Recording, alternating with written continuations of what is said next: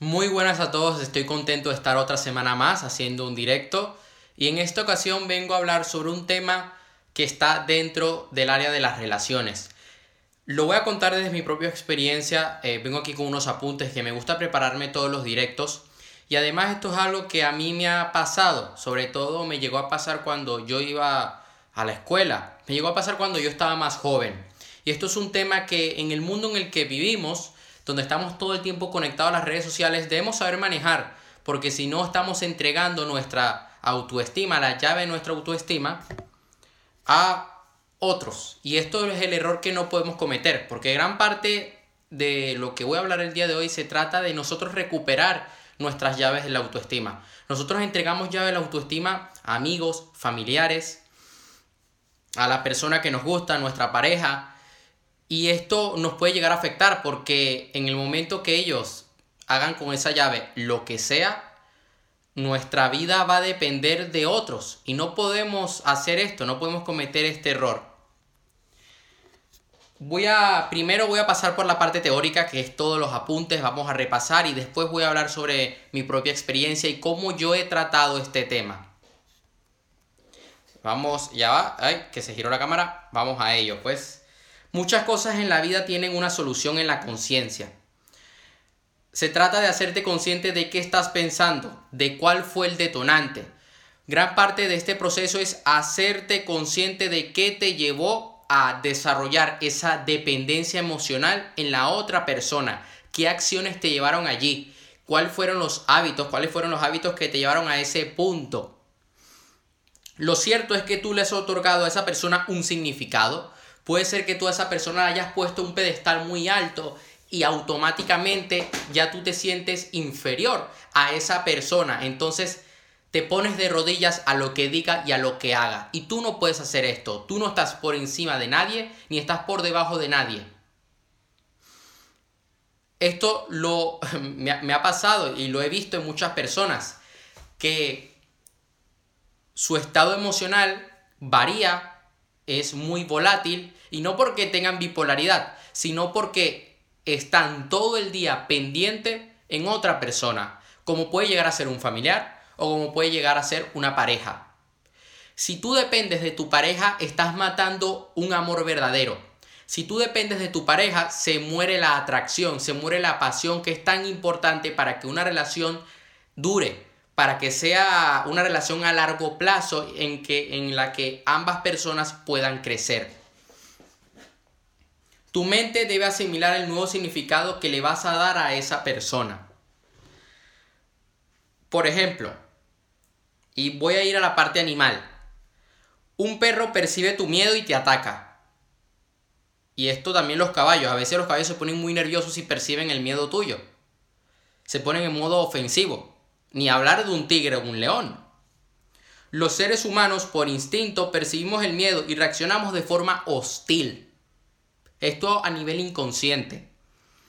No porque muestras tu lamento a otra persona te van a tratar bien. Cuando una persona me muestra lamento y ya me cae pesado, porque una cosa es compadecerte, una cosa es empatizar y ok, pero otra cosa es que la otra persona se ponga en rol de víctima y me esté atacando para que yo le preste atención porque la otra persona está mal. Ah, estoy mal, estoy mal, estoy mal, ayúdame, ayúdame, ayúdame. Y como no me estás ayudando, no me estás respondiendo, te voy a comenzar a atacar. ¿Cómo voy a reaccionar yo? De forma hostil. Voy a decir, hey, aléjate. Cuando nosotros nos ponemos de, de rodillas ante alguien y comenzamos a presionar a esa persona, sea nuestra pareja, sea nuestro familiar, por mucho que nos ame, le estamos haciendo, le estamos dando un dolor de cabeza. Hay que ahorrarle este problema, vamos a ahorrarle este mal rato, vamos a aportar valor. No hagas lo que no te gusta que te hagan, en otras palabras. Siempre que perciban en ti el temor, la persona se alejará, siempre. Porque por, por vibración, por tu estado de energía, vas a alejar a todas las personas que te apoyan.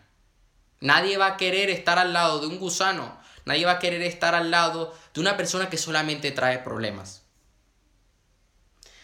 Las siguientes preguntas quiero que te las contestes a ti mismo.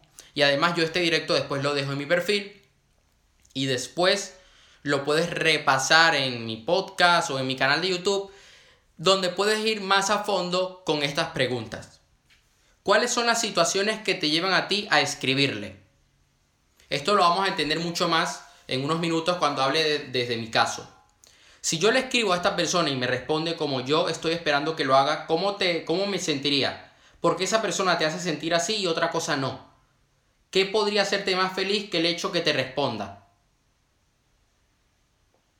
Hazle entender a tu cerebro que esa persona no tiene que llenar ese vacío. No, no reniegues cuando te dejan visto, cuando no te contesta. Tú creas tu realidad, tú eres el responsable de tus resultados. No pelees con la emoción y acéptala. Acepta el hecho de que, oye, no te responde, acéptalo y ya después deja ir esa emoción. Respira, agradece y ponte a hacer otra cosa. Hay una frase que quiero que te repitas a ti mismo, una afirmación que te va a ayudar a llevar todo esto. Y dice así, momento que la quiero... Ya va. Vamos a estar aquí en directo. Ok, ok, ok. Ok.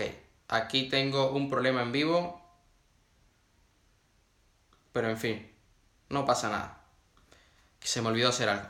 Te amo, gracias por estar en mi vida. Estoy abierto a la, a la posibilidad de entender por qué estás aquí. Detrás de esa situación hay un regalo muy grande, hay un gran aprendizaje. ¿Qué cosas te absorben? ¿Qué cosas hacen que tú ocupes tu cabeza en, en algo que de verdad te aporte? No hables del tema ni contigo ni con otros. Voy a hablar desde mi propio caso y voy a volver a repasar estos puntos. Yo cuando era pequeño, tenía unos 12 años, voy a irme es que hay varios casos eh, que he tenido en mi vida. Voy a irme a mi última depresión. Cuando yo tuve mi última depresión, una persona que yo amaba me había traicionado.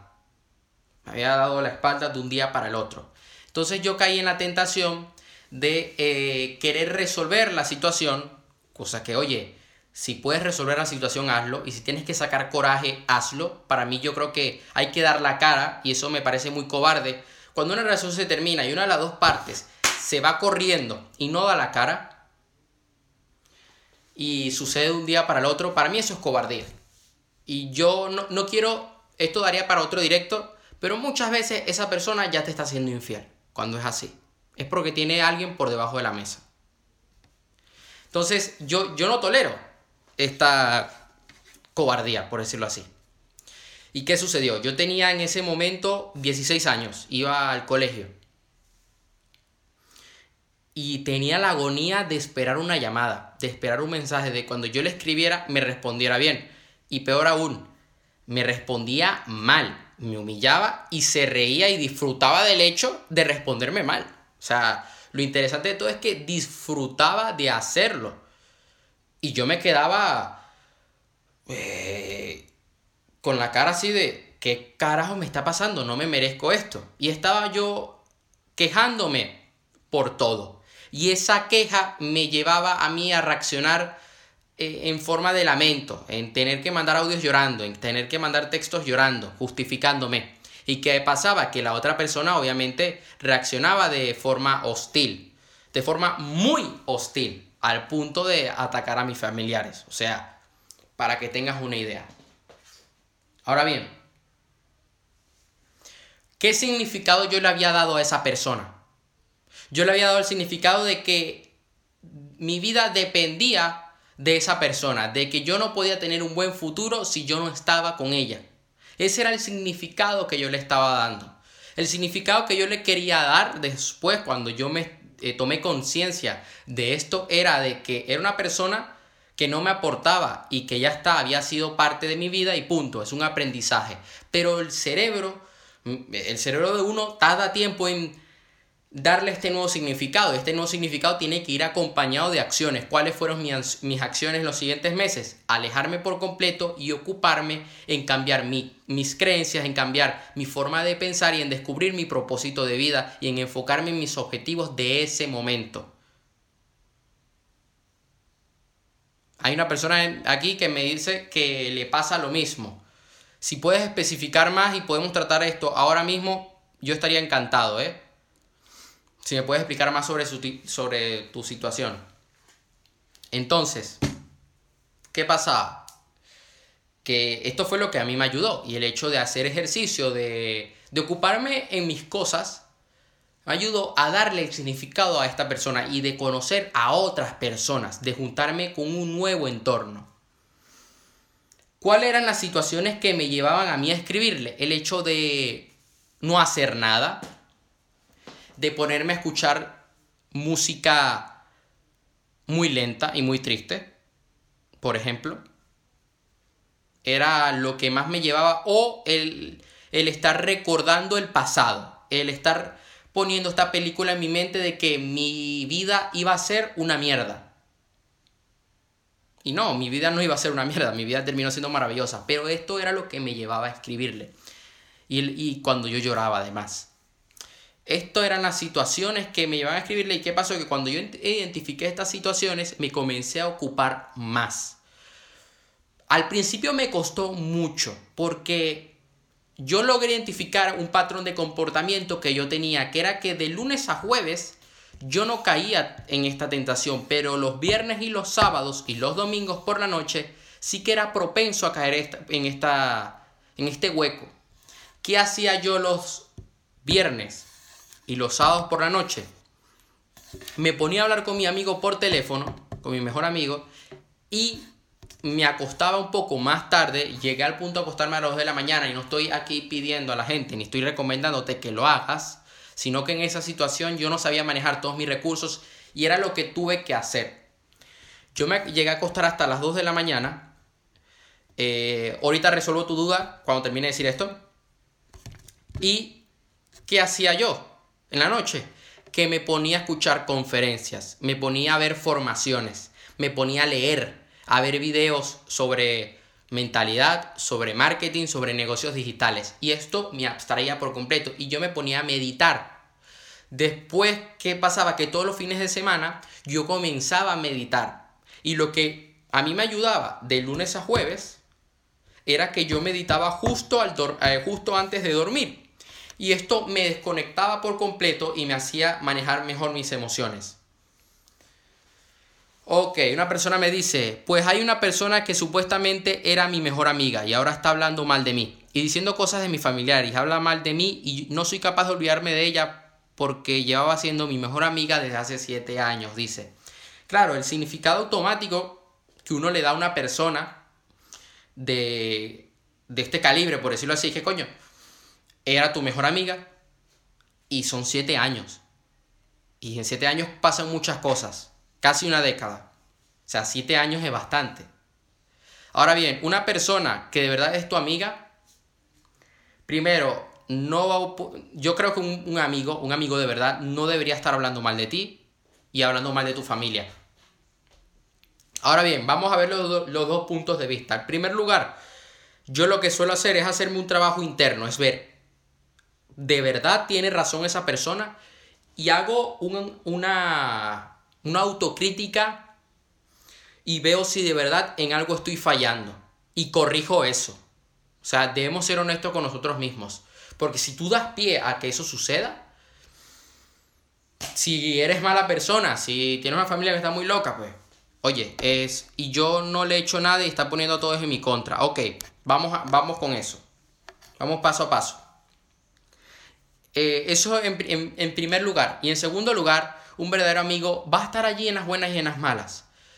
Yo entiendo que no seas capaz de olvidarte de ella. Yo, yo te recomendaría que sepas de que la vida te está enseñando a qué tipo de amiga debes ser.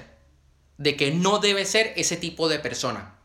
Te está enseñando a que algunas cosas son pasajeras, que no hay cosas que no son para siempre que hay personas en la vida que no van a estar contigo, que solamente van a estar un tiempo y te van a aportar lo que tienen que aportarte. El error que se suele cometer en, en estas situaciones es que repetimos esta película mental, estas imágenes una y otra vez. Y de ahí es cuando se cae en depresión.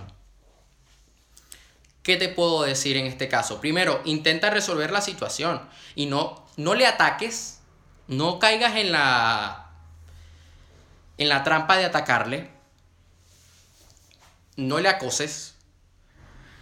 Y por otro lugar, yo tú intentaría resolver la situación en un cara a cara, no por mensajes, no por llamadas, en un cara a cara y con mucha educación. Si son dos personas adultas, pues resuélvanlo cara a cara, como dos seres humanos que son. Si no se atreve a dar el cara a cara, pues mira, aléjate de esa persona. Yo creo que es la vía más fácil. Alejarte de ella, perdonarla, recordar los buenos momentos y ya está recordarle por todo lo bueno y dejar un tiempo, dejar un espacio y que sea el tiempo quien determine qué tiene que suceder. Yo por, otro, por otra parte también te recomendaría que te juntes con nuevas personas que te aporten, no hables mal de ella. Mm, entiendo que puede llegar a ser complicado cuando te pone a todo el mundo en su a todo el mundo en tu contra. Porque me ha llegado a pasar y es horrible. A mí me lo han hecho para secuestrarme, o sea, es complicado. Pero lo mejor que puedes hacer es alejarte de ese entorno, es vivir tu vida, porque cuando tú te alejas, cuando tú te ocupas en lo tuyo, van a ver de qué estás hecha, van a ver de que tú, a pesar de que a ti te da igual eso, que tú eres mucho más grande, y quizá de ese grupo que está en tu contra, uno que otro va a saltar del barco y va a decir, oye, eh, esta persona no era tan mala como la pintaban. A mí me llegó a pasar, a mí en la escuela me pasó de que había un grupo que se había puesto en mi contra, que eran mis amigos, y estuvieron en mi contra durante unos años. ¿Y qué pasó? Que yo me puse a trabajar en lo mío. Y algunos de ellos me escriben hoy por hoy y hablo con ellos y nos llevamos muy bien. ¿Por qué? Porque yo me ocupé en lo mío y vieron de que el tiempo me dio la razón. Porque si tienes la razón, el tiempo te la dará. Aunque no debes buscar la razón, debes buscar son los resultados. Cambia de entorno. Porque uno de los pasos para un cambio es cambiar el entorno. Un entorno que tenga una visión parecida a la tuya, que tenga objetivos como los tuyos. Espero que te pueda ayudar esta situación. Si aún si tienes más dudas con esto, yo eh, estoy encantado en responderte por privado y podemos hablar esto en, profundidad. Me puedes escribir una vez termine el directo. Me dices, oye, me está pasando esta situación, me especificas un poco más y trabajamos en eso. Ya, el problema es que soy tímida y me cuesta ser amigos en el instituto. Y no sé si lo hizo para fastidiarme, pero se está empezando a llevar con todos mis amigos. Eh, ahora entiendo la situación, me lo imaginé, me lo supuse. Es típico que en el instituto suela pasar estas cosas, pero mira, eh, ¿cuántos meses le va a durar esta gracia? No le va a durar mucho. Porque en 5 años, en 10 años, te aseguro que ese grupo de personas le va a ir mal. Porque eso no se hace. ¿Por qué vas a putear a alguien? Yo estoy en contra de eso, porque para mí es una especie de bullying. Estoy en contra, porque me lo han hecho. Pero no es algo que me afecte. Cuando a mí me lo hacían, yo me reía, porque yo decía, son una mierda. Les va tan mal en la vida que tienen que sentirse superiores atacando a otra persona. Y nunca me afectó, nunca me hizo, nunca lloré ni nada, solamente me puteaba un poco y yo decía, coño, de verdad se van a poner en esto porque creas o no cansa. Yo, tú, oye, yo entiendo que seas tímida, pero a veces toca sacar lo que hay dentro y, demostrar, el, no demostrar, pero sacar el coraje que uno tiene dentro y dar la, la, cara, porque te tienes que dar a respetar. Yo en estas situaciones me voy a respetar. Yo tú le iría de frente y le diría, oye, mira, ¿qué es lo que está sucediendo? Dímelo la cara. Y recordarle, yo tú le recordaría, oye, yo te aprecio mucho, yo te quiero mucho, tú no eres así. Llevamos siete años siendo amigas. Yo le recordaría eso, por si se la ha olvidado. Porque puede ser que se la haya olvidado. Y si no, aléjate. Aléjate que ese tipo de personas no merecen la pena. Ahí no merecen la pena.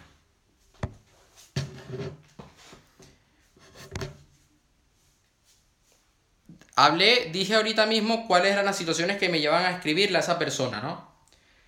¿Qué pasó? Eh, en el segundo punto, si yo le escribo a esta persona y me responde como yo estoy esperando que lo haga, ¿cómo me sentiría? Porque esa persona me hace sentir así y otra cosa no. ¿Qué podría hacerme más feliz que el hecho que me responda? ¿Qué pasaba? Que yo esperaba que me respondiera de forma educada, de forma cariñosa y no, me respondía insultándome. ¿Y qué sucedió? Que yo dije, ¿sabes qué? ¿Qué otras cosas me pueden, me pueden hacer sentir mejor que el hecho de estar eh, dependiendo de, la respuesta de este ser? Y yo dije, pues el ejercicio, leer, trabajar en mis objetivos,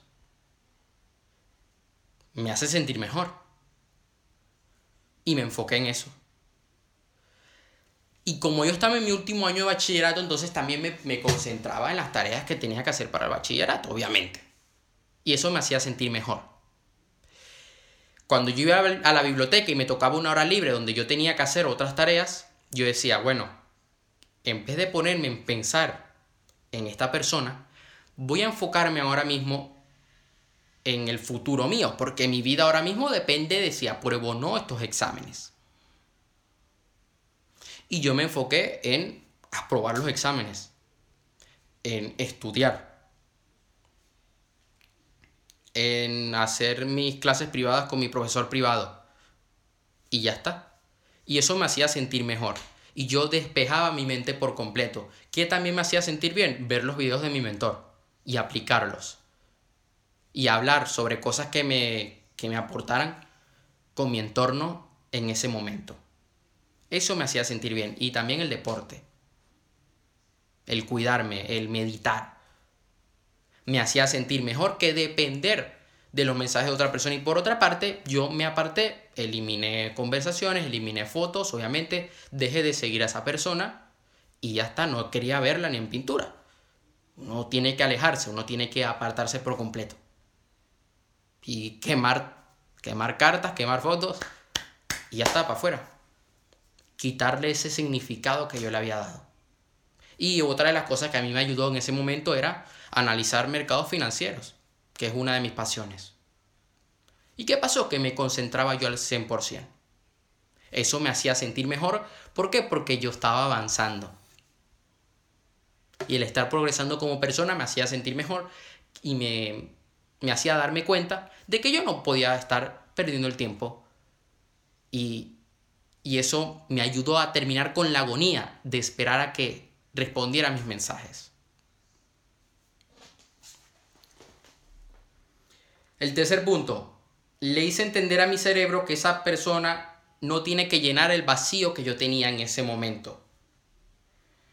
No renegaba ya cuando me dejaba en visto, cuando no me escribía, cuando no me respondía. Ya yo ya me daba igual, pero esto fue después de varios meses. Y entendí que yo creo mi realidad y que no debía pelear con las emociones que yo tenía en ese momento. Yo quería huir de la situación. Yo tenía que enfrentar la situación y aceptar. Y cuando yo acepté la situación y dije, voy a aceptar todo esto que estoy sintiendo, y voy a aprender de esta persona y de todo esto, en ese momento que yo acepté, que yo no huí y que no llené ese vacío con esa persona, sino que comencé a construir en base a mi crecimiento, fue cuando mi cerebro entendió, ah, ok, vamos por este camino. No vamos a seguir repitiendo el mismo patrón.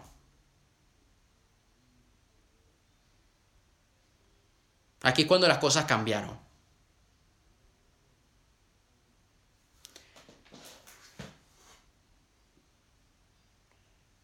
Y entendí de que las cosas que me absorbían y que me hacían sentir mejor era leer, escribir, aprender, hacer videos. Y cuando comencé a hacer videos, cuando comencé a emprender, y eso me hizo crear una vida, enfocarme en mis objetivos y eso me hizo crecer como persona y olvidarme de estar, eh, de estar viendo a ver cuál fue su último estado de conexión o a ver qué subió por las stories.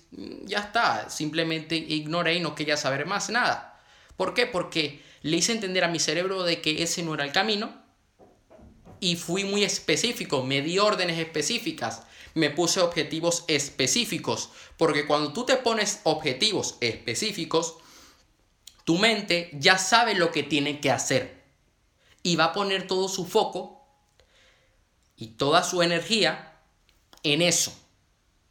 Cuando tú no te hablas con claridad, cuando tú no tienes claridad a la hora de definir qué es lo que quieres, te quedas en la deriva y esto te afecta en las relaciones.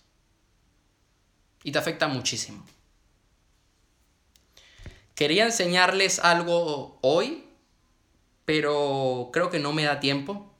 Si no, lo dejo para la próxima semana porque me parece muy interesante. Ya, quiero ver algo aquí. Pero quería enseñar algo aquí hoy. Eh, que también me parece importante ya que estamos hablando de, de este tema. Pero bueno, eh, creo que sería mejor dejarlo para el próximo viernes para que nos enfoquemos solamente en eso, ya que va a ser una herramienta, voy a explicarles a ustedes la próxima semana una herramienta que nos va a ayudar a definir qué es lo que queremos, que nos va a ayudar a salir de ese infierno y poder convertirnos en personas de éxito. Esto sería todo por hoy, espero que te haya ayudado este directo. Si tienes alguna duda me puedes escribir por privado, puedes repasar de nuevo este directo porque lo voy a publicar en mi perfil y estaré encantado de poder ayudarte. Te mando un fuerte abrazo y nos vemos la próxima semana. Hasta luego.